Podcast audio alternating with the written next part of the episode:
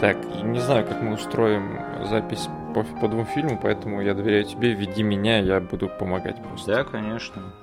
Я думал, ты сегодня готовишь структуру, нет?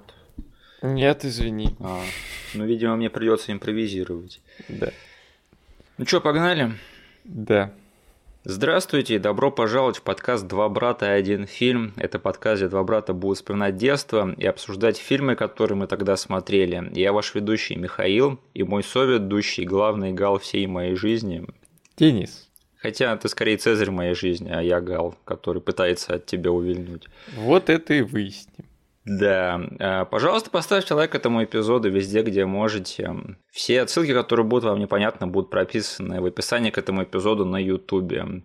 Также у нас есть группа ВКонтакте, можете в нее вступить, и канал на YouTube, собственно, который вы можете тоже подписаться. А сегодня у нас будет небольшой бонусный контент опять. у нас будет не два э, брата один фильм, а два брата целых два фильма. Прикиньте. Это что, мне название менять? Нет, э, я думаю, что мы не впервые нарушаем обещание нашего подкаста, потому что у нас было два брата один сериал, а, э, да. два брата эпизод сериала, два брата и целая ретроспектива карьеры, так что нам не впервые нарушать обещания, которые мы даем, как бы того, что у нас в бренде написано, да. Угу. Но я думаю, никто особо жаловаться не будет, потому что какая разница? Дело в том, что мы сегодня и правда будем обсуждать сразу два фильма. Это «Астерикс» и «Обеликс» против Цезаря 99 года и сразу же вместе с ним «Астерикс и Обеликс. Миссия Клеопатры» 2002 года. Астерикс на Олимпийских играх. Астерикс в Британии, да. И заодно тот мультсериал и все анимационные продолжения. 12 подвигов Астерикса. Да, которые они не смогли снять в лайв-экшене, потому что Жерар Депардье стал русским актером. Единственный нормальный русский актер. А, если что, мы, конечно же, еще разберемся в том, почему именно мы решили обсуждать два эти фильма подряд, ну, не то чтобы даже подряд, а вместе. Но для начала мы скажем, что Астерикс и Обеликс, для тех, кто не в курсе, это э, кино, завязанное на гальской деревне э, в древние времена, которых пытаются захватить э, римляне в предводительстве с Цезарем, но у них все не получается, потому что у этих гребаных галлов есть секретное оружие. Их друид, местный друид. В какой деревне нет своего друида, да? Угу. Он готовит им супер зелья, которые делают из них суперсильных чуваков, и поэтому они раз за разом отбиваются от э, войск Цезаря. Это примерный сюжет первой части. Во второй части эти галлы отправляются в Египет строить пирамиды. А, Не Дво... пирамиды. Дворец. Дворец для Клеопатры. Да, в очень сжатые сроки. В общем, Денис, что ты помнишь про эти фильмы из нашего детства? Какого черта какие-то французские комедии затесались э, в наше с тобой юношество? Э, неужели мы с тобой попивали вино, жрали сыр и смотрели, в общем, эти два фильма в детстве и фанатели от них? Как так получилось? Ну, познакомились, мне кажется, с э, этой франшизой с первой части фильмов, да, у нас, с кассеты. У нас была кассета, да. Да, и кажется, она, она у нас даже была куплена. Да, да. Вот. А, до сих пор помню эту обложку. Угу. Но вот вторую часть я не помню у нас в коллекции в виде кассеты. Потому что ее не было. Да. Вот. И еще я помню, что на протяжении всего моего детства эти два персонажа появлялись в мультипликационном отображении. Да. Сейчас не могу прям на временной шкале понять, куда запихнуть этот мультик. Кажется, я его посмотрел после фильма. Мне кажется, абсолютно точно, и я, и ты посмотрели его после. После фильма, да. То есть mm-hmm. мы очень странно познакомились с персонажами, которые были героями комиксов, потом мультфильмов, потом фильмов. Мы начали с лайв-экшена адаптации до комиксов, как я понял, никто из нас не добрался в итоге ни разу. Я точно нет. Но мне кажется, в этом нет ничего странного, потому что Астерикс и Обеликс это очень-очень-очень французская вещь. Угу. Поэтому неудивительно, что она добралась до нас уже в пост, там, постсоветские времена. И этот фильм просто попал на, к нам в прокат, и поэтому люди такие, о, народу зашел Астерикс и Обеликс, давайте пустим их мультик по какому-нибудь каналу. Мне кажется, да, что они решили закупать и показывать по телеку мультфильмы после какого-то успеха у нас именно по части фильмов. Может быть, мы не правы, конечно, но вот контекста ранее а, этого фильма у нас в стране по популярности Астерикса и Обеликса я вообще не могу ничего сказать насчет этого. Угу, Да. Так а что насчет второй части? У нас ее не было, но мы ее тоже смотрели, да? Да, я помню, что я смотрел ее по телеку точно. Угу. У нас диск, что ли, был? Диска не было, это всегда мы ловили его по телеку. Серьезно? Да. Мы так и не обзавелись копией этого фильма. Мы однажды брали ее в прокате А, с гундосским переводом. Я помню, что мне тогда не зашло, но потом, когда я посмотрел этот фильм в дубляже по телевизору, мне открылись глаза на многое, конечно. Блин, очень много историй похожих было в нашем детстве, что мы смотрим фильм в отстойном качестве, в отстойном переводе, и он просто преображается, как только ты смотришь его в нормальном виде. Э, В нашем детстве и во многих других у нас в стране. Но, и, кстати, ты забавную вещь сказал про обложку первого Астерикса, да, я помню, когда мы взяли этот фильм первый раз, я такой смотрю, опять папа взял какое-то историческое говно какое-то. Ну там обложка такая, как будто это просто исторический фильм про какие-то сражения. Я думал, сейчас опять будем «Гладиатора» будем смотреть. А потом я помню, что этот фильм мне очень зашел. Я такой, а, так это комедия, это какой-то мультик, это какой-то комикс. И поэтому этот фильм я пересматривал просто вот на повторе.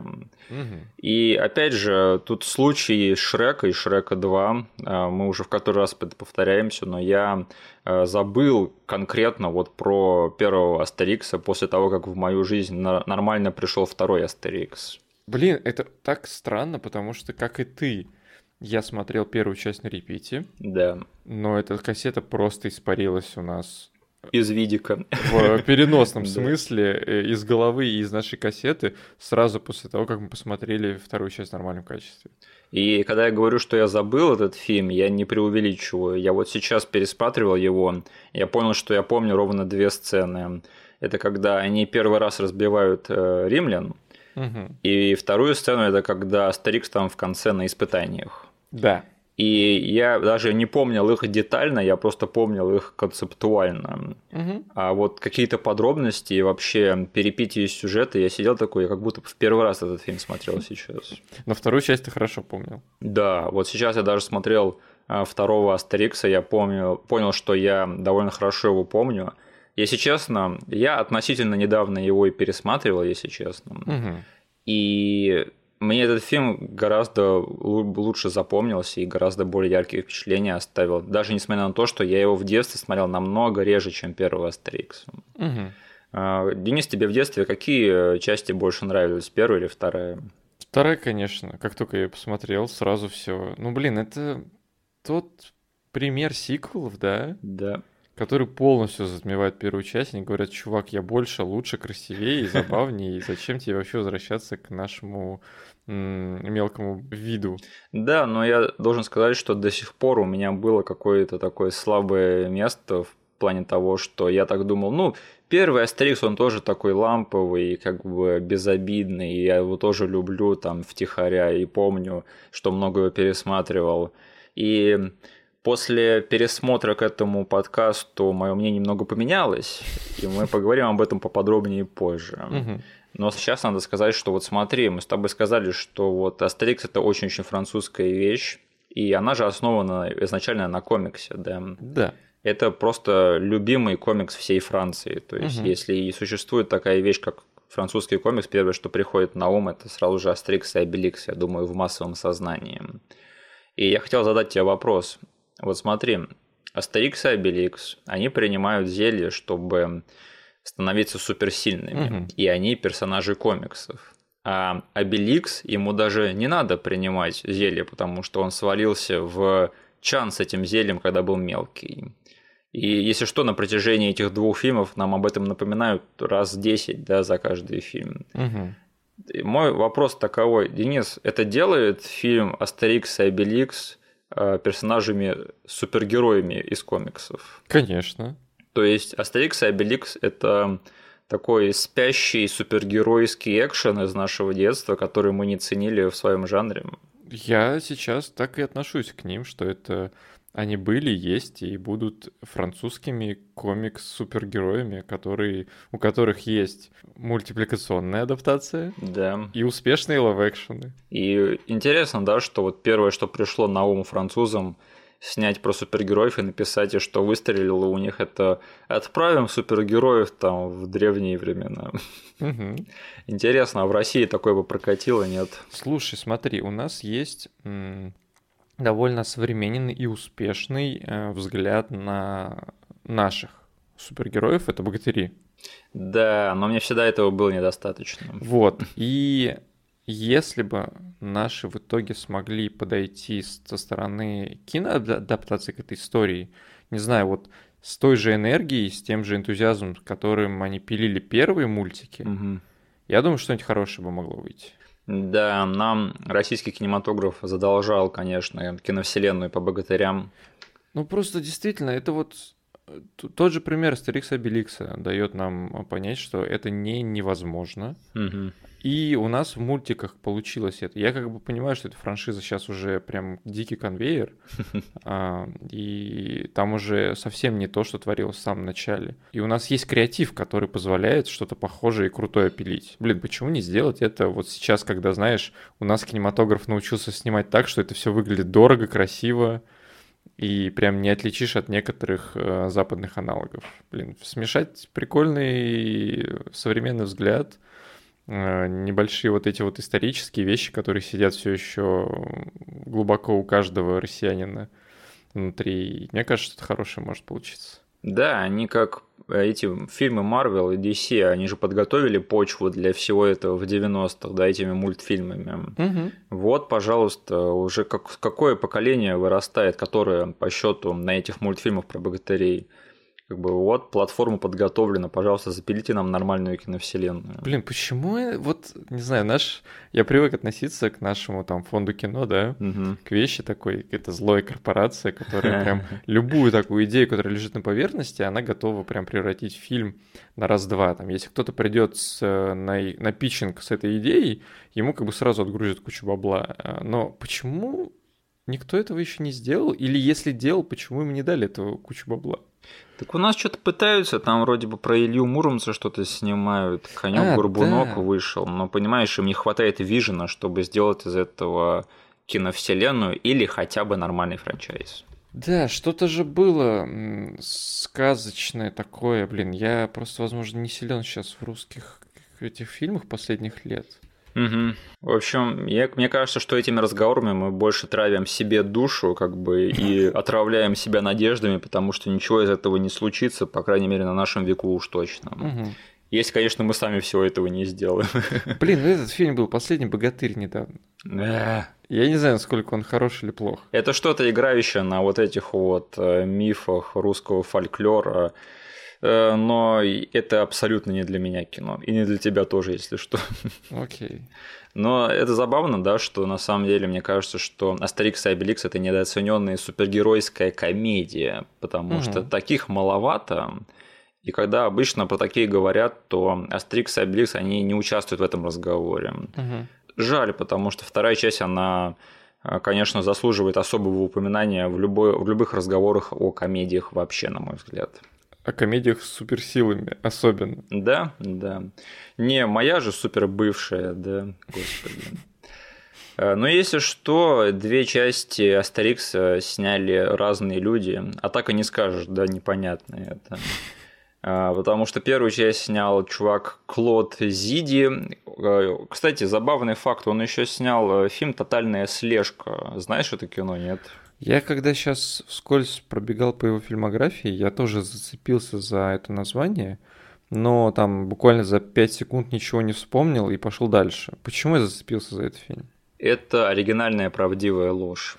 Точно, вот.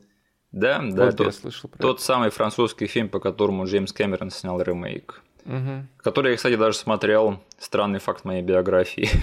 Угу. Если вы хотите еще одну правдивую ложь, то вы не получите ее в тотальной слежке. Да. Там вроде фильм заканчивается, где у Кэмерона еще половина фильма шла, да? Там нет всего этого замута с э, похищением Элайзы Душка. А, там чувак просто вводит не те коды к боеголовкам и взрывает злодеев, и они с женой убегают. Это было забавно, да. А вторую часть Астерикса снял Ален Шаба. Это известный французский комик и актер, и режиссер. Если что, он еще сыграл Цезаря во второй части. Да. Ты, кстати, знал в детстве, что Цезарь играет два разных чувака в двух разных э, частях? Я замечал это, да. А я нет. Какой-то французизм у меня, да, был. Да. Он еще и сценарий к второй части написал. Да. Был одним из сценаристов. Но э, обе части этого франчайза были успешны и были не последними в этом франчайзе. Э, мы с тобой это уже проговорили, но я собирался задать, задать тебе вопрос. Э, ты знаешь, сколько вообще частей в этом франчайзе? Четыре? Э, не считая анимационных продолжений. Ну да, да, да, четыре фильма, кажется. Да, и на какой ты отвалился? Ну, второй я посмотрел, он был последним для меня. У меня фантомные воспоминания, что ты смотрел Олимпийские игры, нет? Не-не-не, не смотрел. Э, почему мы с тобой не стали смотреть эти фильмы? Ну, во-первых, тогда еще до просмотра я успел, кажется, в телезрителе зацепить что-то вроде мнения насчет третьей части, угу. и оно было не таким восторженным. То есть там просто сказали, что это уже после пика, который показала вторая часть, это уже не то. Угу. Плюс ко всему этому добавилось, что они сменили актера, кажется, уже в третьей части, да? Да, там не Кристиан Клавье играет Астерикса. И по каким-то образом вот этот микс фактов и мнений сыграл так, что я понял, что что-то с этим фильмом уже не то, и я как бы не очень хочу на него смотреть. Да, я тоже тогда помню, и мне и трейлеры не понравились, хотя какой мог быть тогда хайп э, в 2007 году по кино, да, я его почувствовал по Астериксу. И это были времена, когда я уже начинал активно ходить в кинотеатры, и все равно не сподобился посмотреть третьего Астерикса ни в кинотеатре, ни дома. Вот это странно, конечно. Угу. Ну, а когда вышел Астерикс в Британии, я тогда уже подумал такое, а это все еще снимают? Типа, я думал, мы закрыли лавочку, я думал, все уже прошло, и тут еще одна кажется, они там еще раз сменили актера. Э, да, забавно. Там вот чувак, который играет Отиса в Астериксе и Обеликсе и Клеопатре. Он играет Астерикса в четвертой части. Вот там кто-то с таймлайном намутил. Ребят, во Франции, там, я думаю, хватает актеров. Почему вы в рамках одно, одной франшизы так переиспользуете актера. То есть я понимаю, когда такое происходит с доктором Кто, да, потому что там, ну, Британия маленькая страна, а Франция, мне кажется, довольно-таки, не знаю, широкое кинематографичное поле, нет, а тут один чувак при том, что он играет какого-то вообще там третьестепенного персонажа в миссии Клеопатре, а тут он играет титульного персонажа, который еще стоит в названии, это первым, да. В общем, я не знаю, как это произошло, но это очень-очень интересно. Ладненько, тогда давай перейдем уже к нашим впечатлениям. И я просто хотел сразу же обсудить, почему мы э, решили обсудить эти два фильма э, вместе. Э, мне кажется, что так их обсуждать просто ну, в миллион раз интереснее, чем обсуждать их каждого по отдельности.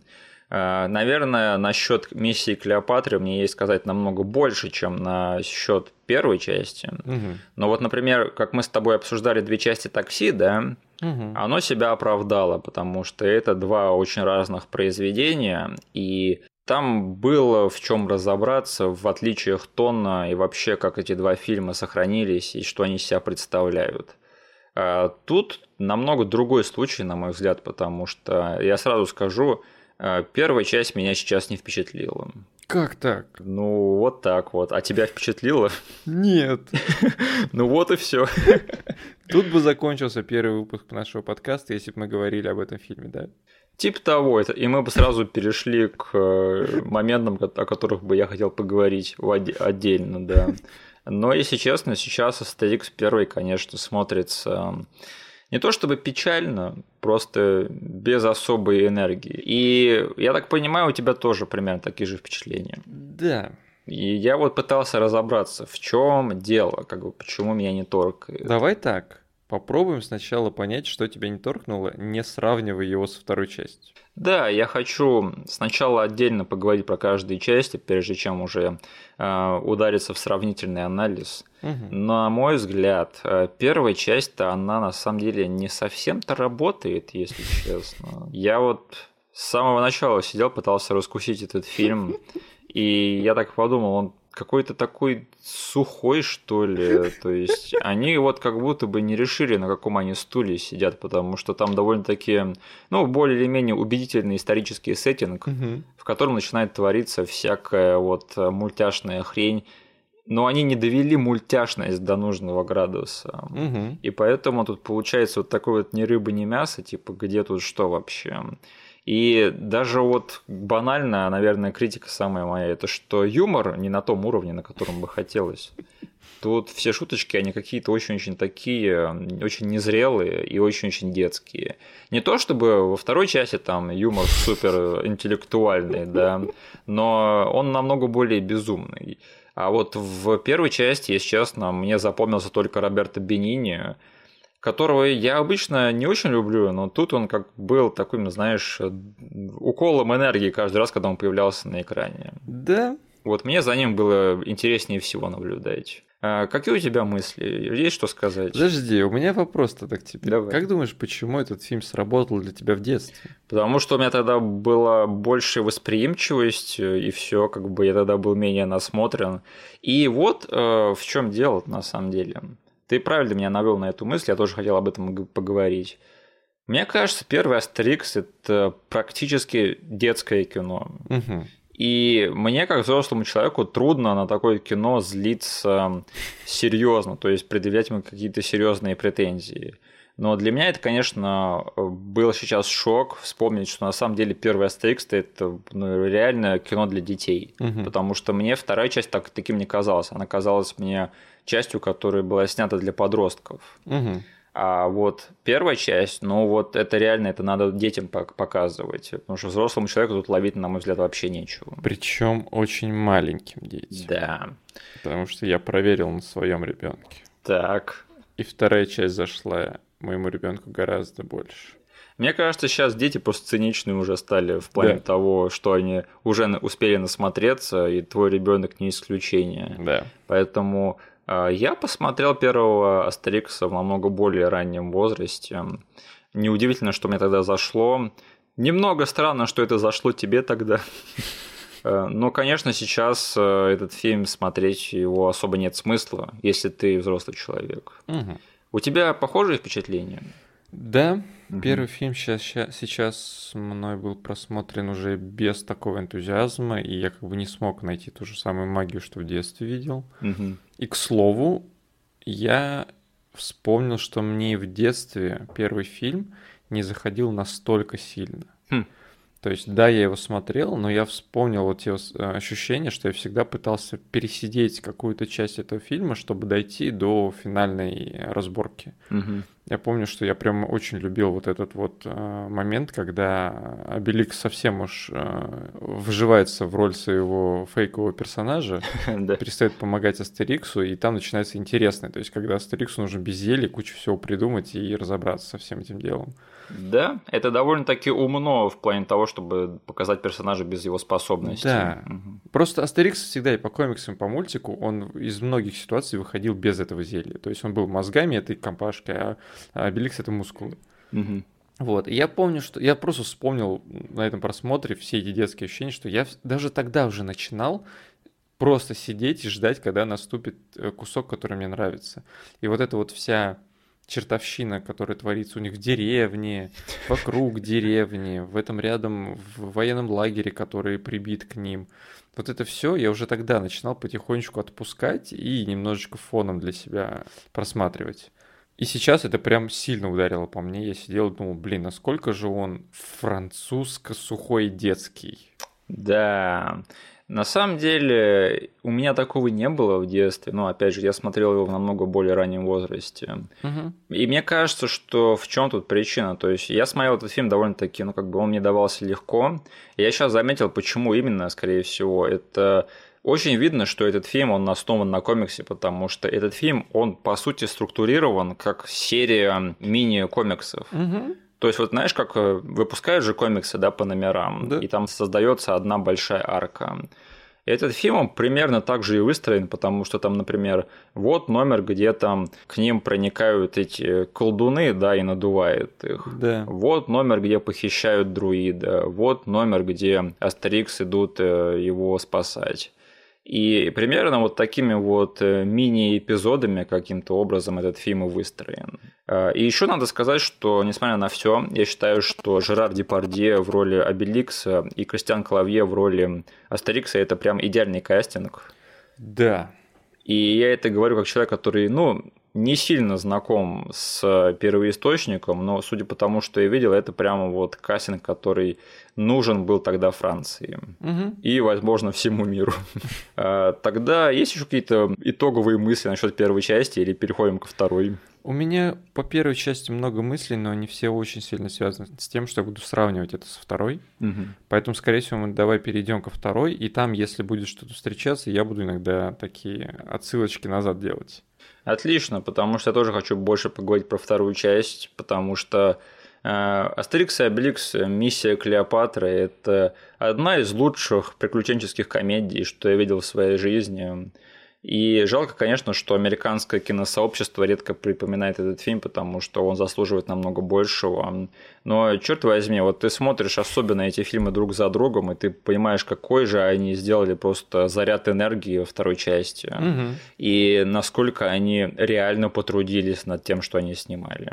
Да. Я просто сидел и смотрел этот фильм на все вот эти шуточки, которые там были. То есть там, господи, шутки, которые повторяются, шутки, которые просто мимоходом, шутки на заднем плане, э, две шутки, которые происходят одновременно.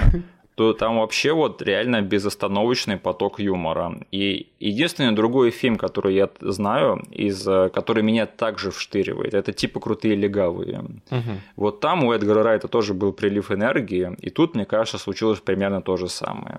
Еще добавляет всему этому, что ты сказал, все-таки менталитет людей, которые произвели. И э, этот фильм более ценен в моих глазах, потому что ты в голливудских фильмах не получишь такой юмор. Серьезно, на самом деле я хотел вот поднять этот вопрос, э, потому что, хоть я считаю, что вторая часть Обеликса, она просто в миллион раз лучше первой, Мгм. но мне кажется, что, как бы там ни было, первая часть, она прям истинно французская, а вторая часть, она не истинно французская. Она ближе к Голливуду, тут э, я с тобой согласен, но я имею в виду, что они полностью от своей вот этой вот французской, не знаю, французского настроения не смогли избавиться. Мгм. Ты все еще понимаешь, что ты смотришь европейскую комедию. Их голливудский налет позволил мне в свое время больше проникнуться этим фильмом. Мгм. Он стал для меня более доступен. Что, типа, по итогу уже в детстве и сейчас как бы мешало мне при просмотре первой части. Мгм. Но все равно они до, конца не, не ушли. И когда я говорил, что это все еще уникальный experience, это, скорее всего, из-за микса того, что я могу зайти в этот фильм довольно легко, но останусь я там только из-за того, что в нем все еще есть что-то, что в Голливуде я не смогу получить. Интересно. На самом деле, я вот сейчас пересматривал и просто офигевал от того, с каким размахом снят этот фильм. Да. И что это реально вот одна из тех комедий, которые, на мой взгляд, то, чем должны быть комедии. То есть она снята с масштабом, с экшеном, там есть сюжет. И, господи, я просто получил огромное удовольствие, как и всегда на просмотре этого фильма. Давай про сюжет я тоже скажу, Мгм. раз уж ты упомянул. Мне кажется, почему еще для меня второй фильм сработал, а первый нет. Мгм. Это то, что я могу описать второй фильм там буквально одним предложением, и сам фильм тебе сразу же с первых кадров говорит, о чем он будет, чего тебе ждать, э, где опасность, типа где злодеи и какие ставки у этого всего. Мгм. Там буквально проговаривается, что строим дворец за три месяца, не получится, тебя съедят. Да, а первая часть, она так виляет по сюжету. Именно. да. То есть в первой части нам нужно рассказать, есть деревня, есть Цезарь, есть мужик, который не хочет рассказывать про эту деревню. Потом Цезарь узнает, что Цезарь с этим делает, посылает одного мужика, второго. Потом этот мужик предает Цезаря. Короче, я не смогу описать сюжет первой части ровно одним предложением, как я могу сделать это со второй. И это когда касается дела фильмов, иногда это фильм идет на пользу, когда у тебя очень простой сюжет, который, за которым тебе легко следить, и ты сразу в моменте понимаешь, типа, какие угрозы там существуют, что нужно сделать, чтобы их избежать, и порадоваться в конце, когда все это, все как бы невзгоды позади. Окей, ты сейчас пока говорил, у меня выстроилась одна теория в голове. Смотри, а, этот фильм «Миссия Клеопатры», она делает очень-очень смелый ход. Она делает главным героем не тех чуваков, которые были в первом фильме главными героями, а нового персонажа, которого мы раньше не знали. Угу. Это этот, как его зовут, архитектор. Номер на бис. Номер на бис, которого играет Жамель Дебус. И, по сути, это довольно-таки смелый ход, но он работает и идет э, всему повествованию на пользу, потому что это его фильм, то есть это его миссия построить дворец, и эти Астерикс и Обеликс это просто они такие сюжетные инструменты, по сути. Угу. Ты знаешь э, один другой сиквел, который сделал то же самое и сделал главного героя не того, кто был в первой части и сделал абсолютно новую перспективу, и чья вот арка как персонажа в сиквеле стала главнее, чем у, пер... у главного героя первой части. Нет. Темный рыцарь. Точно. Потому что главный герой Темного рыцаря это Харви Дент. Да. И у него главная арка во всем том фильме. И ты понимаешь, Денис, что это значит? Миссия Клеопатра – это темный рыцарь комедии. То есть ты хочешь сказать, что эм, Кристофер Нолан очень любит эту дилогию, да? Да. Ну вот на самом деле мы с тобой уже второй раз за этот подкаст э, обсуждаем э, французские комедии, дилогию французских комедий. И мне кажется, мы с тобой потихоньку начинаем как бы докапываться до того, как вообще снимать сиквелы и развивать франшизы. У французов это неплохо получается. Ну, у них получилось это два раза. С одними из самых крупных франшиз того времени из нашего детства. Если ты мне сейчас вот так экспромтом вспомнишь третий пример, то э, я пойду на Википедию писать, что французы лучше всех снимают сиквелы к комедиям. Блин, к сожалению, не так хорош э, во французских фильмах, и я все еще жду Дансера 2. Это тоже, Денис, нам придется снять, понимаешь? А, я знаю, жандарм и кто бы там ни был во второй части. Я просто, блин, очень много всего пропустил. То есть я знаю, что есть серия, а, которая называется «Пришельцы» с Жаном Рено.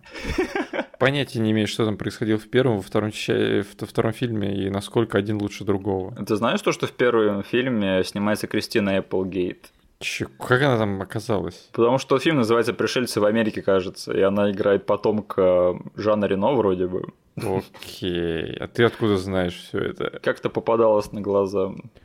Потом, что еще из таких франшиз у, них есть? Откройте полиция. Откройте 2. полиция, которую снял эм, один из режиссеров э, Астерикса Беликса. Ален Шаба. Э, нет, подожди. А, первый который. Клод Зиди его снял. И, он, и там, кажется, вообще три фильма. Ну, мы ничего про это сказать не можем, к сожалению, да. О, я знаю. Фантомас и какая-то там вторая часть, хрен ее знает. Ну, тоже вроде успешный франчайз, но я не смогу сейчас ретроспективно вспомнить, где была какая часть и вообще была ли она лучше, намного ли. Я тоже, потому что я не смотрел ни одну часть. Блин, мы с тобой очень плохие во французских комедиях. А, знаешь, какая французская комедия мне показалась самым смешным фильмом, который я смотрел в своей, в своей жизни однажды? Ну?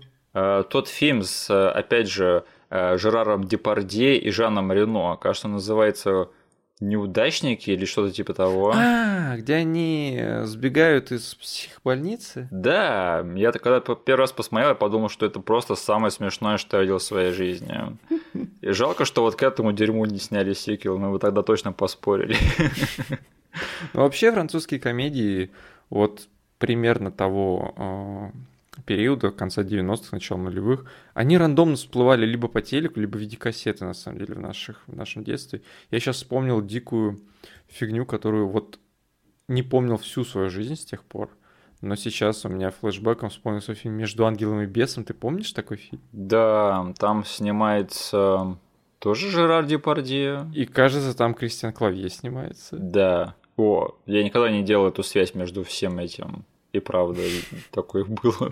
Потом, ну и стандартно все, что мы уже, кажется, обсуждали, это всякие васаби. Да, если вы хотите послушать наши развернутые мысли на тему французских комедий, я направляю вас на эпизод по такси первой части. Угу. Мы там все это очень подробно обсуждаем.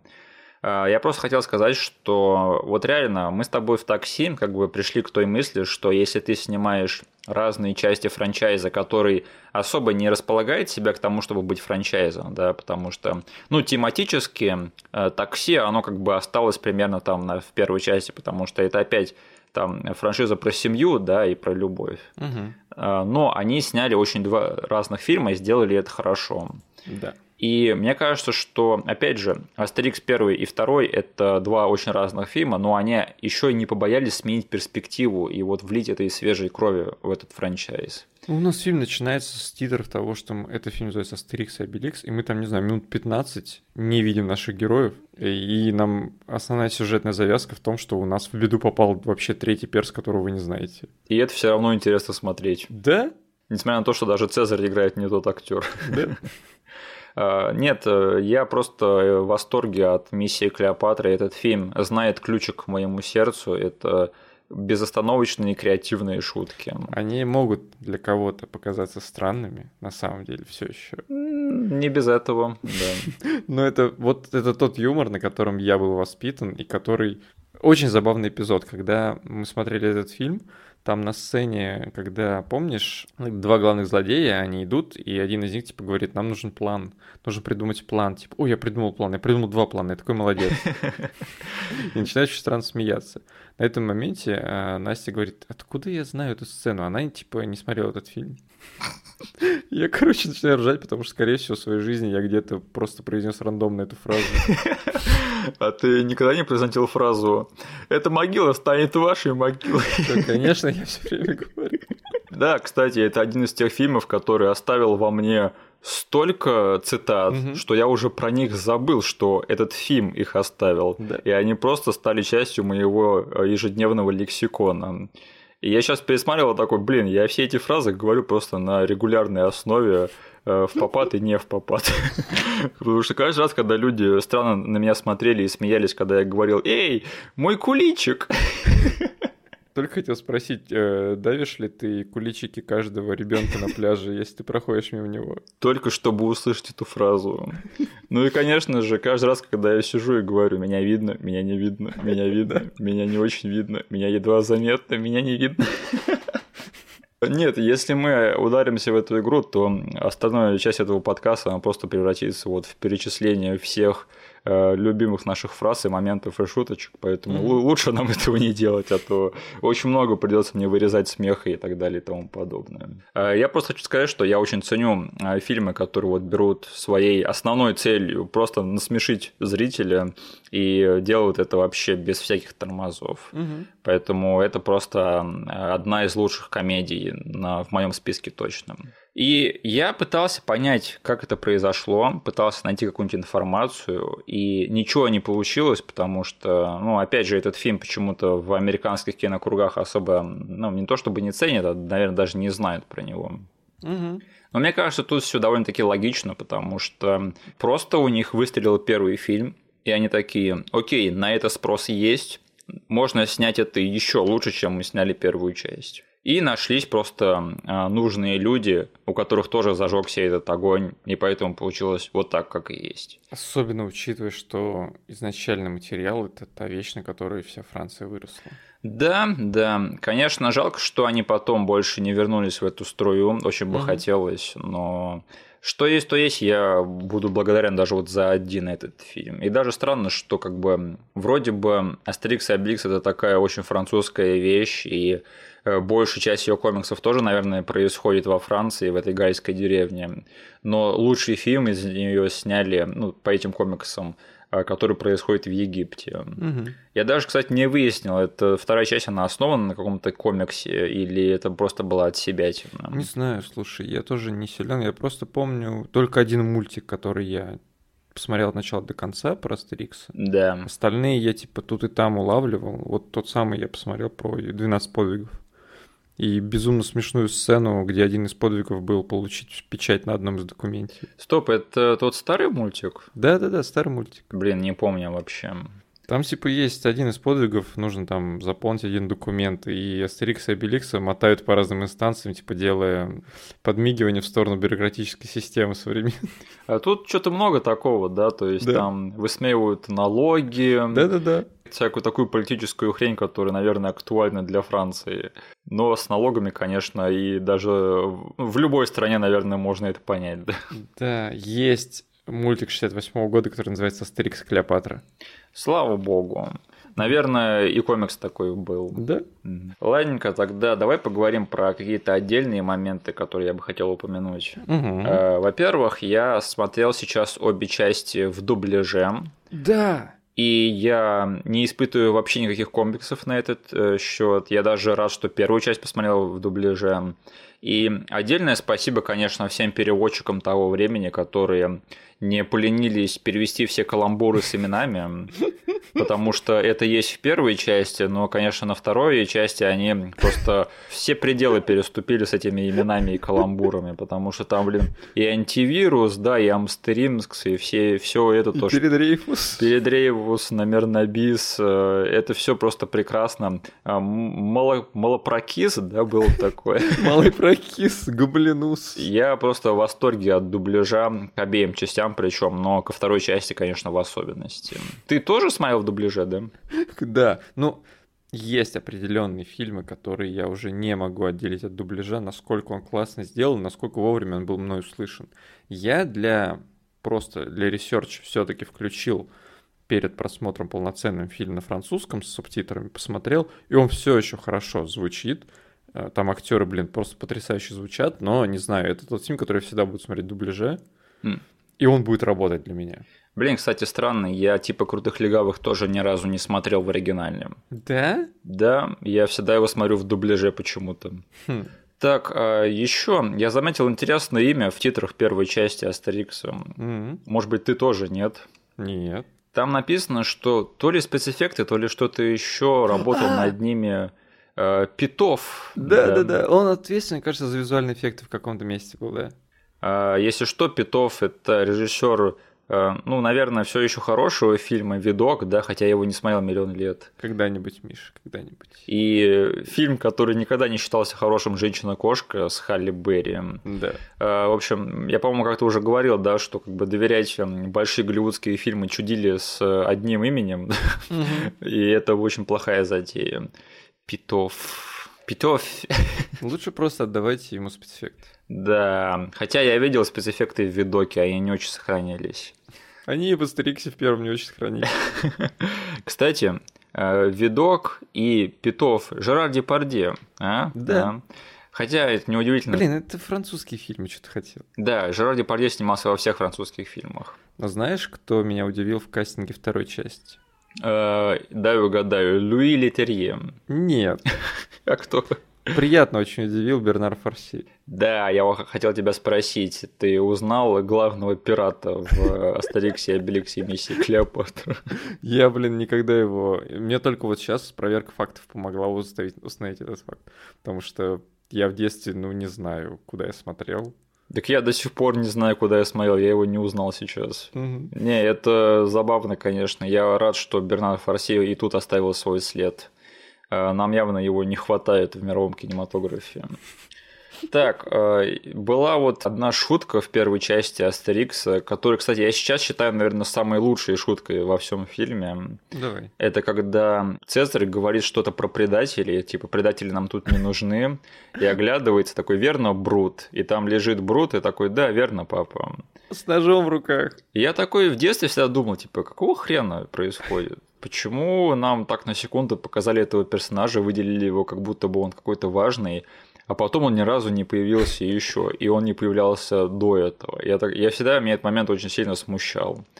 А сейчас, конечно, до меня дошло, что типа, а, это потому что Брут предаст Цезаря, все понятно.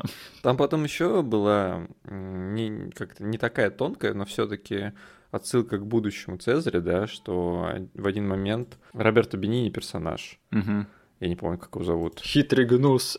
Да-да-да, вот. Он э, говорил, что он может сдать всех предателей, которые ходят вокруг Цезаря, типа, как обычные люди все время. Их большой список, типа, он даже не подозревает об этом.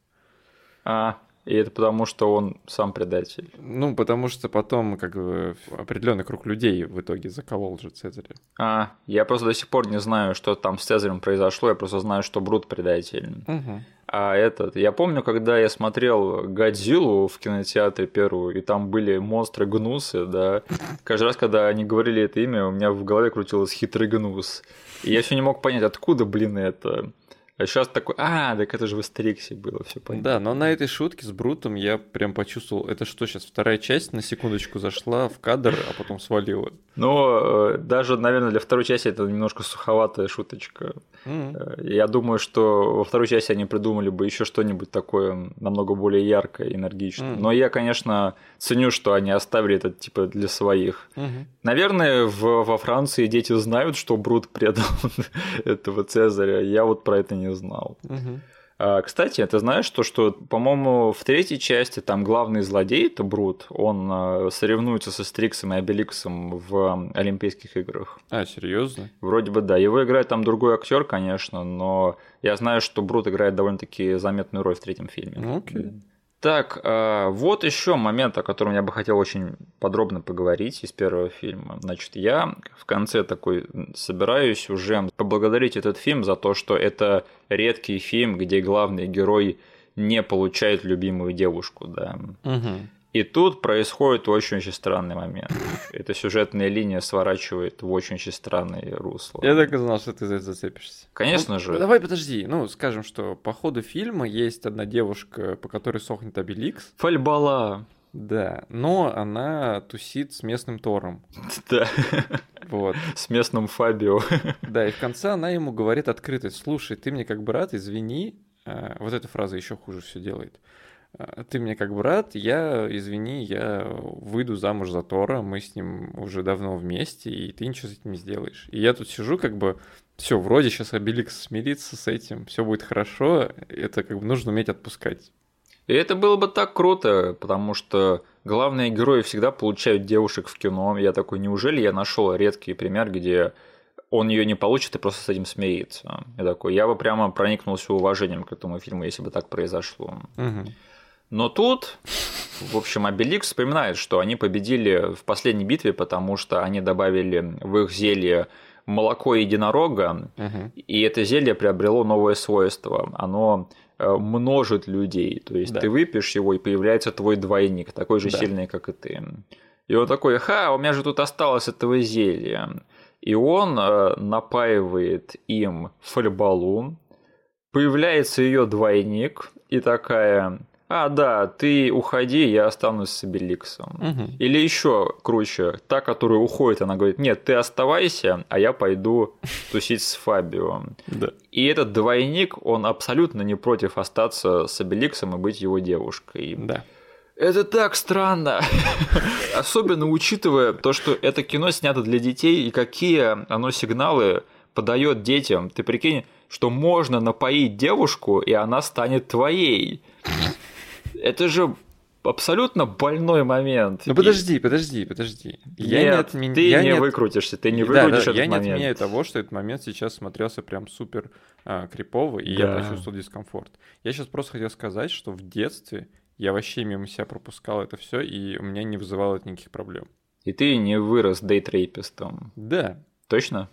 точно. Ну, и во всяком случае, я об этом не сознаюсь на этом подкасте. Ты? Я тоже. Всё. Вот. А А, потом этот фильм э, как бы немножечко пытается как это искупить свою вину, но осадочек все равно остается, потому что как бы Фальбала в итоге она испаряется, и Обеликс не остается с ней. Но логично было бы, если бы этот двойник появился, и они бы отвесили ему двойную пощечину за Да, это. либо она сказала, типа, ты что, дурачок, думал, что если появлялись- по- появится вторая моя версия, она перестанет любить тебя как брата и не будет э, хотеть выйти замуж за Тора? Вот это был бы неп- неплохой урок детям, но нет. Она просто взорвалась. В общем, это был финальный гвоздь в крышку гроба этого фильма для меня. И конечно, именно поэтому я не постеснялся этот фильм немножечко опустить в этом подкасте. Какую оценку ты поставил на кинопоиске? Я бы поставил ему 6 на кинопоиске. Но вообще, как бы на Литербоксе я поставил ему тройку, потому что этот фильм получает от меня очень большой пас за детские воспоминания. Вот тоже я хотел mm-hmm. сказать, что несмотря на то, что я и как бы, ну, у тебя это процесс, я тоже явно сказал, что этот фильм не вызвал тех восторгов, что в детстве. Ну, вообще ни разу. И как бы просмотр я как бы считаю таким себе. Да. Но, блин, каким-то образом то бесчисленное количество просмотров в детстве, оно что-то посадило у меня в голове, которое до сих пор там, что позволяет мне этим наслаждаться не в каком-то киношном э, смысле, да? Да. А просто ты какого-то какой-то кусочек из своего прошлого навещаешь, смотришь на это все и понимаешь, блин, это оно уже плохо сохранилось, но вот в то время оно что-то мне какие-то эмоции доставляло. Да, потому что этот фильм, опять же, я сказал, он снят для детей, как бы, если ты злишься на фильм про детей, то ты сам виноват в этом. Что ты вообще забыл на это просмотре? Да, а во-вторых, э, это мои детские воспоминания, этот фильм, он у меня в детстве хорошо смотрелся, поэтому он на меня тоже вот этот вот эффект производит ностальгический. Угу. И в-третьих, он просто недостаточно плохо сделан, чтобы его ненавидеть, понимаешь? То есть он снят довольно компетентно. Да. Докопаться особо-то нечего. То есть они делали, что могли тогда. И если есть какая-то дешевизна слэш карикатурность, она обычно играет на пользу сцене. То есть это всегда для комичного эффекта какого-то сделано. Ну, мультяшная, поэтому да, тут да, особо не, до, не докопаешься. Да. Так, э, вот момент из второй части. Они там, когда в начале фильма этот э, Нумернобис и Отис, они э, перечисляют там имена и пытаются вспомнить кого-то. А, они пытаются вспомнить имя друида. Вот. Да. Там Отис говорит Матье Косовикс. Да. Я такой, я не ослышался, они сейчас э, типа потрунили над известным французским режиссером Матье Кассовицем. Я, я так и не сподобился не перемотать, mm-hmm. не прослушать в оригинале. Но кажется, они в оригинале это сказали. Так это они абсолютно точно сказали в оригинале, потому что Матье Кассовиц появляется в сцене, которая идет во время титров. А, серьезно? Он не пускает Цезаря а и его он? Дарта Вейдера в этот клуб египетский. Я всегда смотрю, а, так это точно тогда они сказали Матье Косовица. Блин. А, если что, Матье Косовиц – это чувак, который сыграл главную мужскую роль в фильме «Амели», а, режиссер фильма «Готика», и самое забавное, он еще режиссер фильма Вавилон нашей эры, да, угу. у которой есть просто очень-очень интересная, но, к сожалению, для многих недоступная а, документалка про съемки на Ютубе. Чего? Да. И почему она недоступная? Потому что на 75% она состоит из французского языка. Но там есть моменты, когда Матье Косовиц пытается работать с Вином Дизелем на съемочной площадке и выслушивает от него требования его, и как бы он снял эту сцену. И судя по тому, что я увидел в этой документалке, Матье Косовиц, то есть он довольно-таки темпераментный товарищ, на удивление. Угу. И, конечно, смотреть, как его там бомбит от всего этого процесса, и как у него трудно ему дались эти съемки. Угу. Там документалка начинается с того, что он выходит перед своей съемочной группой и говорит им, «Э, я не Орсон Уэллс, я не Стивен Спилберг, я fucking Матье Кассовиц. Угу. И начинается документалка. И кажется, она так и называется, fucking Матье Кассовиц. Я бы хотел знать французский язык только чтоб посмотреть эту документалку, потому что это, конечно, очень... Да, посмотреть на срач Вина Дизеля и Матье Кассовиц. То есть француз и Вин Дизель пытаются снимать фильм. Звучит просто как самое, что я хочу больше всего посмотреть в своей жизни. Подожди, а ты смотрел этот фильм? Нет, я просто знаю, что он какое-то дерьмо, и что Косовица еще бомбила, когда этот фильм выходил, и он вообще не скрывал тот факт, что э, ему не удался этот фильм, да, угу. из-за вмешательства продюсеров и Вина Дизеля. А я смотрел этот фильм. И там же снимается кто? Жерар Депардье. Да. Что, ты большой фанат фильма «Вавилон нашей эры»? Блин, знаешь, этот фильм мне дико не понравился. Но я сейчас скажу одну вещь. Давай. Я смотрел его два раза. Ну, знаешь, один раз они виноваты, два раза уже ты виноват. Так, а, вот кого я не ожидал увидеть в этом фильме а, в Клеопатре. А, там на секунду появляется Сирил Рафаэль. Да? Там вот э, в первой сцене, когда в лесу Астерикс и Обеликс э, натыкаются О, боже, на них. Да, два этих самых римляна, да, и пытаются качать права. Новичка. И там, в общем, один из них болтливый, да, а второй молчаливый, который просто делает классный трюк и там улетает от их удара. Да. Вот это же Сирил Рафаэли из фильма «13 район». Да. Да. Я прямо был рад, что он еще тогда существовал. Вот. Слушай, э, за что я еще хотел сказать спасибо Клеопатре, это что до сих пор есть шутки, которые я в первый раз замечал на этом просмотре. Да. И это для меня был большой шок, потому что я видел этот фильм несколько раз. Какая шутка меня больше всего поразила в этот раз, и что я ее раньше не понимал? Вот смотри, помнишь, там есть момент, когда это женщина, которая типа главная, которая работает на стройке номер Набиса. Угу. Она приходит с ним побеседовать, и у нее начинаются помехи. Да. Как будто бы телефон теряет сигнал. Да. У тебя не было такого ощущения на этом моменте, что у тебя плеер барахлит, когда ты смотрел? Да. Ну, там просто еще этот звук издается, когда рядом с колонкой положишь телефон, на нее кто-то звонить начинает. Я подумал, у меня дорога тормозит, когда я смотрел. Я такой, что происходит вообще? И тут до меня доходит, что это внутри фильма происходит. Да. Я не, не помню ни одного другого фильма, который бы так ломал четвертую стену. Я прям сижу, думаю, что еще произошло. У меня как будто бы из телека это э, баба из звонка вылезла. И так странно, что я раньше не замечал этой шутки. И вот это реально надо посмотреть либо в кинотеатре, либо дома нормально с нормальным звуком и изображением, чтобы его ловить. Не-не-не, в кинотеатре она, думаю, так не сработала для меня. Вот дома сидишь, смотришь, запустив файл плеером, да, угу. с колонками, и очень часто такое бывает, ну, не часто, короче, но бывает, что колонки начинают сбоить из-за того, что рядом телефон лежит, мне кто-то звонит. Да. И я как бы, я помнил этот момент, но э, со мной типа, смотрели люди, они вообще не понимали поначалу, что происходит.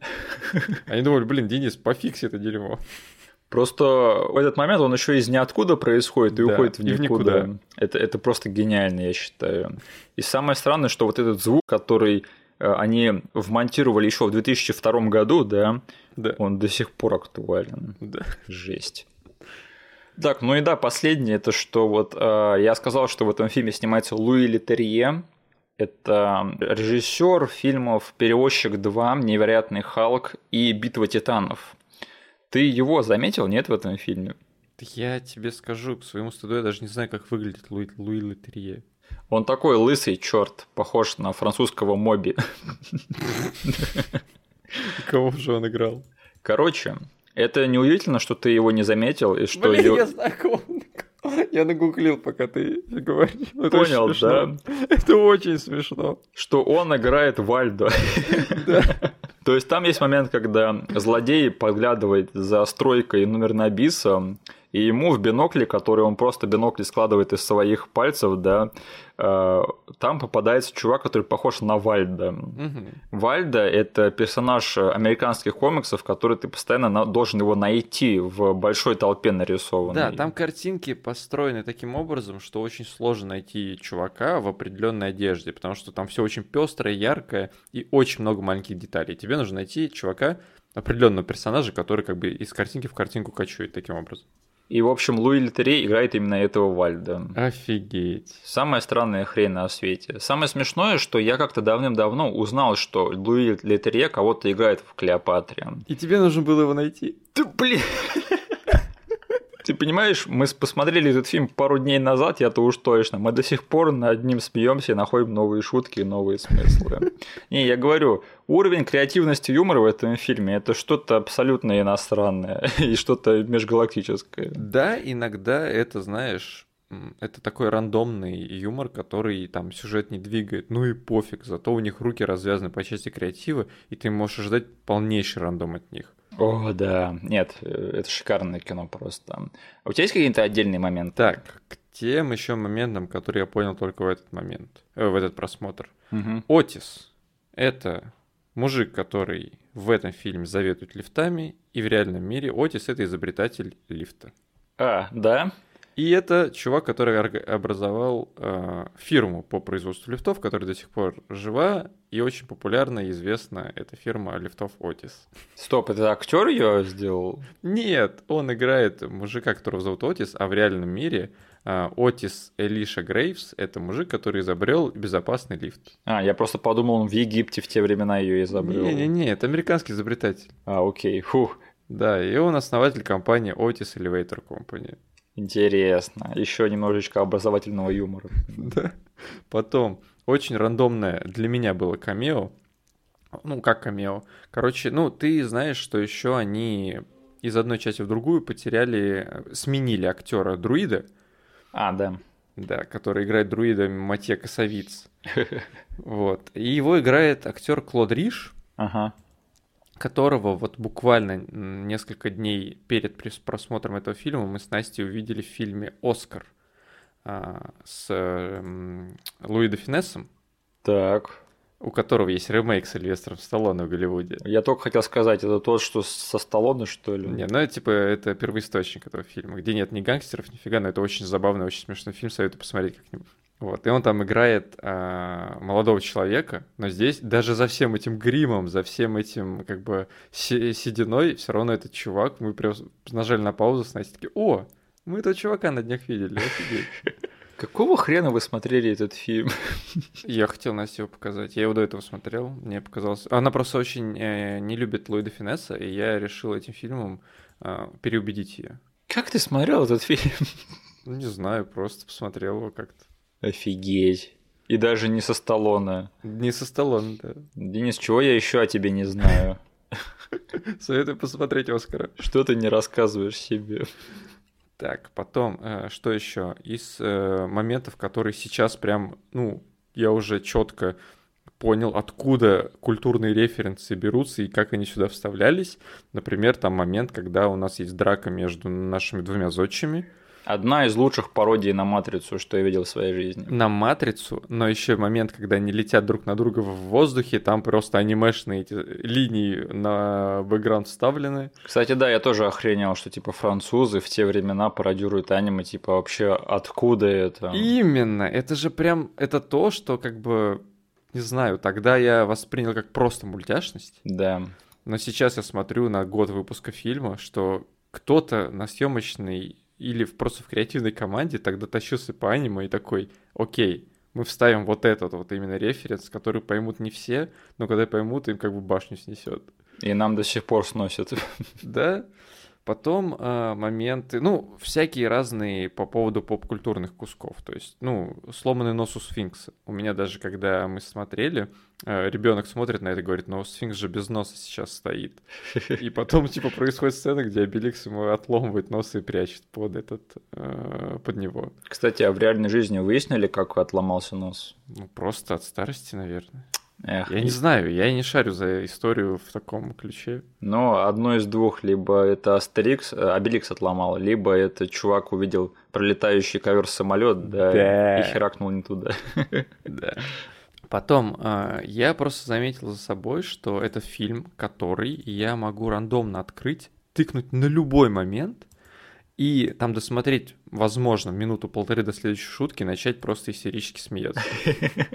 И это фильм, в котором можно с любым а, вот куском на временной шкале это сделать, и ты точно не ошибешься. Ты будешь где-то либо ты опоздаешь на полторы минуты на шутку, либо тебе нужно будет еще полторы минуты подождать до следующей. Потому что я примерно так проверял как бы качество, перевод вот в этот раз, да, и просто попал рандомно сначала на шутку, где они э, высмеивали разные этот, темперамент и культуру, да, ага. когда сначала э, этот номернобис рассказывает, как у них э, рабы меняются с погонщами, они типа меняют эти парики, и потом один становится закнут, а другой становится тянуть эту фигню. Вот. А, и как бы равноправие. И стоит Астерикс и Обеликс говорит, о, разная культура. Потом они произносят какую-то рандомную фигню и начинают истерически смеяться. И Наверноби стоит с таким лицом, с которым это все зрители, скорее всего, слушают эту шутку и говорят, о, разная культура. Жаль, ты не попал на шутку, где римлянин убегает от собаки Обеликса на четырех э, конечностях под музыку из профессионалов motion. Почему ты сказал про этот момент? Потому что это был второй момент, на который я ткнул. А, ты все-таки на него попал, понятно. Да, я случайно именно на него попал и понял, что ладно, все. Я перестаю кликать, а то я сейчас весь фильм так посмотрю. Опять же, я вообще не понимаю, откуда этот момент. Но он гениален. Я не знаю, я очень хочу узнать, как у них процесс креативно строился. Скорее всего, это было что-то вроде, знаешь, вот того, как всякие импровизационные шутки в некоторых лучших голливудских комедиях там из СНЛщиков. Да. От СНЛщиков рождаются, когда ты просто даешь волю креативу. Но тут креатив, он рождается не в диалогах, да, или когда актер какую-то дичь творит, а он рождается еще на стадии какого-то препродакшена, когда они просто рандомно говорят, нам для этой сцены нужна будет такая декорация, такая музыка, такой план. Все, давайте, нам нужно найти мужика, который сможет убегать на равных от собаки. Так вот это самое главное, потому что это не каждый это сможет, да, и симпровизировать да. это в день съемок это было бы трудно. Нужно еще найти специального чувака, который умеет бежать на четырех ногах. Я не понимаю, как это получилось. И поэтому, и почему я типа начал рассказывать про то, что этот фильм уникальный в том, что ты можешь кликнуть на любой момент и увидеть шутку, потому что это идеально подходит для нашего куска в подкасте, где мы с тобой вспоминаем шутки и моменты. Потому что я могу просто кликать рандомно и говорить. Вот, например, я сейчас решил провести эксперимент. Я открыл этот файл, я даже на плей не нажал, я начал просто рандомно кликать по кадрам. И смотри, следующий момент, который я хочу обсудить. Это, наверное, первый мой момент. Это это э, я уже видел такой в фильмах, но это, наверное, был первый раз, когда я увидел это в своей жизни. Когда Астерикс бежит в эм, римлян, и он вот-вот их раздолбает полностью. Там становится... Э, там включает паузу, и диктор говорит. Следующий момент наполнен слишком сильным насилием, поэтому мы вам покажем э, вставочку из жизни кальмаров или там кого-то такого. Да-да-да. Я не знаю, этот... Ну, я же справедливо говорю, что этот прием не только в этом фильме используется, это очень часто используется. Но в этом фильме я первый раз увидел, и он тогда мне просто взорвал мозг, я ржал. Это было что-то на уровне мультиков вроде Фриказоида или еще чего-то. Это был Дэдпул да Дэдпулом. Да. Mm-hmm. Потом момент, который... Ну, я не могу не вспомнить, потому что я записываю подкаст с тобой, а ты очень часто вспоминаешь то, что почему стало так мало музыкальных номеров фильмов. В этом фильме есть музыкальный номер. О, да. Когда э, нашим египтянам наливают наконец-таки это зелье, они начинают строить, и запускается песня, всем известная, запускается монтаж очень такой жизнерадостный. Э, наш э, Зодчи начинает очень криво подпевать, но очень смешно этой песни. I knew that I would know. Поэтому очень смешной момент, очень музыкальный, не знаю. Я очень радуюсь, когда в старых фильмах, опять же, начинается что-то музыкальное. Всегда энергии добавлять в фильм. Единственное, я докопаюсь. Давай. А, песня немножечко переюзана.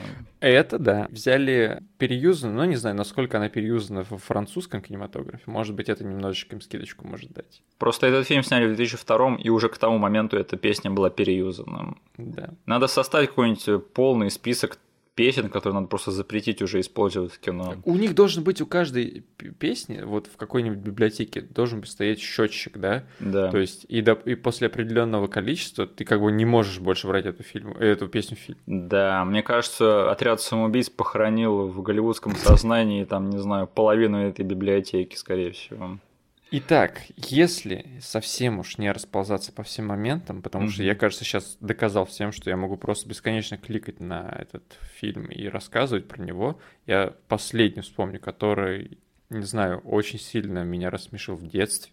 Mm-hmm. И сейчас тоже я очень был, не знаю, удивлен, насколько хорошо все-таки сохранилась эта сцена и эта шутка. Особенно учитывая то, что с этим франчайзом произошло по итогу. Это шутка про Дарт Вейдера. Империя наносит ответный удар. Это мужик, который путает весь фильм имена. Очень смешно их путает. Да.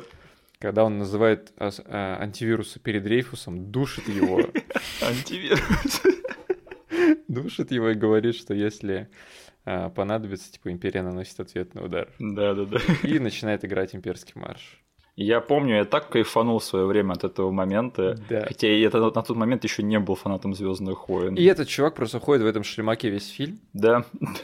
Он не одевает специально на эту сцену этот шлемак, он просто поворачивается определенным э, ракурсом, э, и они включают нужную музыку и говорят одну фразу. Все. Этот чувак, кстати, вообще великолепен в этом фильме.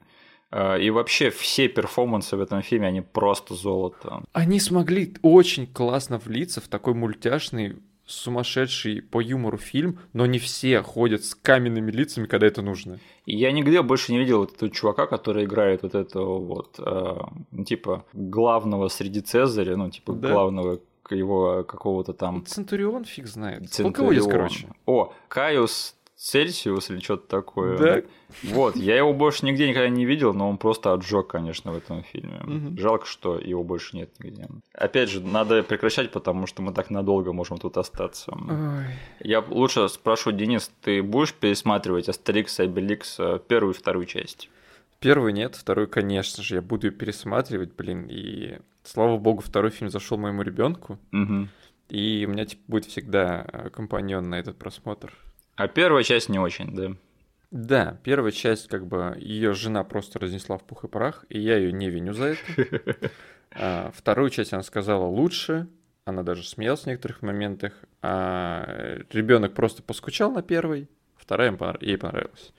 Э, Да, я тоже повторю твои слова. Я не буду пересматривать первую часть, э, скорее всего, уже никогда. Вторую часть, она просто в моем топе комедий. Она очень сильно поднялась из-за этого просмотра в том числе. Я, кстати, еще хотел сказать, вот заметил почему-то, не знаю, ты мне сейчас скажешь, сумасшедший я или нет, но почему еще вторая часть для меня более вы- выстрелила, это потому что персонажи перестали орать М, и ругаться между собой. То есть, как французы делают в своих фильмах, да. Они какими-то человыми все стали. Да. Вообще такие, там какая-то дичь происходит, и они на это все смотрят. Да, а, окей. В первой части они там из любой, как бы из любого какого-то противостояния делают ор, крик, драку. Типа им просто дай, э, как бы просто повода не нужно, чтобы наорать на друг друга. Даже Астерикс очень сильно поменялся как персонаж с первой во вторую часть. В первой части он орал, злился, э, типа его за это там привязывали, э, он ссорился со всеми. Во второй части все такие спокойные, человые, и мне вот это вот настроение очень понравилось, и именно поэтому мне вторая часть гораздо больше зашла, мне кажется. Это ты тонко подметил, потому что единственный, кто шебутной во второй части, это Номернабис. Да. И его можно понять, его Да. крокодилам. Это работает. Да, типа его крокодилам скормят как и бяшку. Жрет песок Номернабис. Я сейчас спою на бис. Блин, этот злодей, это, блин, это Джафар, которого мы не получили в том live-action ремейке. Это же Джафар, блин. Это Джафар, реально. Ох, а, господи, о чем я хотел сказать. А, кстати, как думаешь, какая часть Астерикса больше нравится Тимуру Бекмамбетову? Ой, блин. Большой любитель кричащих актеров. Да. Он, наверное, считает, да второй Обеликс, он какой-то такой слишком сухой, да. Слишком голливудски скатились. Да. Люблю французские крики. Вот первый, там энергия на самом деле, вот, там люди так орут. Мгм. Не, это знаешь, как у Зака Снайдера дежурный прием, это slow motion, да, потому Да. что чувак без него вообще ничего не умеет. А Тимур Бекмамбетов ничего не умеет без криков. Не умел. Я его последние работы особо не смотрел. Скажи мне, Да. совпадение ли это, что мы с тобой обозрели две франшизы французских, два сиквела и две первые части. Да. И там, и там во второй части есть очень похожая по концепту шутка. Это ж... И которую ты при обсуждении «Такси 2» назвал одной из самых смешных. А, Скорее всего, в «Миссии Клеопатра» не ста- она не стала самой смешной для тебя, потому что, блин, этот фильм одна вот здоровенная шутка. Да. Но в, в такси есть момент, когда ракета улетает рандомно в океан и взрывает лодку. Да. Твою мать, это ж моя яхта. Во второй части э, Астерикса и Обеликса есть момент, когда ядро рандомно улетает в воду и разрушается корабль пиратов. В чем-то и правда похожие шутки, но этот чувак с бедный с яхтой, да, владелец, он больше Да-да-да. не всплывает, и его раньше не было. А Да. э, пинать пиратов у этого фильма это катящаяся по всему фильму шутка, поэтому э, я не провел такие параллели. Но, конечно, в чем-то похоже, да. Да. Ладненько, тогда переходим к финальной рубрике нашего подкаста. А, Во-первых, слушай, мы продали человеку в последний момент. Мы продали ему в последний момент, в последний момент. Блин, я надеюсь, он не вернется разгневанным человеком и не скажет, вот говно вы мне посоветовали. Надеюсь, он уже не отписался от нашего канала, да, и от нашего паблика ВКонтакте. Да. А, Да, но, конечно, отзыва от него не последовало. Интересно было бы послушать, что он подумал. А, Нас еще спросили, когда мы перестали смотреть фильмы в дубляже. Ты заметил за собой? Я для себя вспомнил этот момент. А, Это не в тот момент, когда мне провели интернет, Мгм. а когда я просто начал потреблять весь контент, не связанный с кино, на английском языке. То есть, как я говорил, в один момент просто даже если я хотел научиться чему-то, или узнать какую-то инфу, я просто понял, что если я хочу видеть полную картину, как бы, то в английской э, части интернета этой инфы будет побольше. Мгм. И я не стал себя ограничивать в один момент просто поиском там в Рунете, потому что инфа была не настолько обширной. И понемножку копаясь во всем этом, читая сначала тексты, переводя их там текстом-переводчиком, потом я понял, что я могу каким-то образом смотреть на Ютубе какие-то простецкие ролики. И если я там хочу смотреть какой-то обзор на фильм или еще что-то, я должен делать это на английском, а не ждать его перевода, потому что примерно в тот момент мы с тобой начали смотреть ностальгирующего критика, Да. у него были переводы на русский, как- некоторые каналы до сих пор, кажется, этим занимаются, но они выходили с диким опозданием, а я уже просто хотел, типа, потреблять в формате ангоинга, и понял, что, блин, ну, хочешь смотреть, умей, типа, потреблять на английском. И вот, этот, вот, вот эта вся база какого-то такого неакадемичного английского позволила мне в один момент еще и фильмы начать смотреть таким образом. Да. И я понял, что окей, так даже лучше, я тогда же в некоторых моментах могу и точно узнаю задумку режиссера и актера гораздо лучше, нежели я там буду вверяться дубляжу, который, конечно, все еще, ну и даже этот выпуск нам показал, что дубляж это не какое-то там зло, и его нужно избегать всеми возможными способами. Блин, если вам нравится дубляж, это, это нормально. О, я обожаю хороший дубляж. Да, Мгм. это очень круто, когда наши там проделывают монументальную, мне кажется, работу. Не только потому, чтобы перевести, а именно локализировать хорошо. Хорошая локализация это прям, не знаю, золото. Хорошая локализация это вид искусства, на мой взгляд. Да, да, да. То есть, блин, ты когда, ты, грубо говоря, творишь что-то в параллель. Ты берешь какой-то исходный материал и пытаешься это адаптировать. Это чертовски сложно, особенно в некоторых комедиях или вещах, которые завязаны чисто на язык. Я не буду сильно углубляться в эту часть, но я сейчас работаю в сфере, которая примерно похожа на что-то на перевод на фильмов, поэтому с тех пор, как я сам начал этим заниматься и узнал, с какими э, вызовами и испытаниями приходится, и трудностями приходится сталкиваться людям, которые этим занимаются, знаете, что? Давайте никто не будет выеживаться, пока сам этим не занимается, потому что тут очень много аспектов, и перевод, локализация, дубляж – это все форма искусства, поэтому у меня нет автоматической антипатии к таким вещам. Мгм. И у меня есть даже любимые актеры дубляжа, актеры озвучки. Э, Сериал я до сих пор время от времени смотрю от любимых студий, поэтому Мгм. я ничего против, как бы принципиально не имею а, переводов, но ты правильно сказал, что у нас с тобой была какая-то база заложенная еще с детского а, периода, там с детских а, этих, господи, с детского сада, со школы а, в плане английского языка.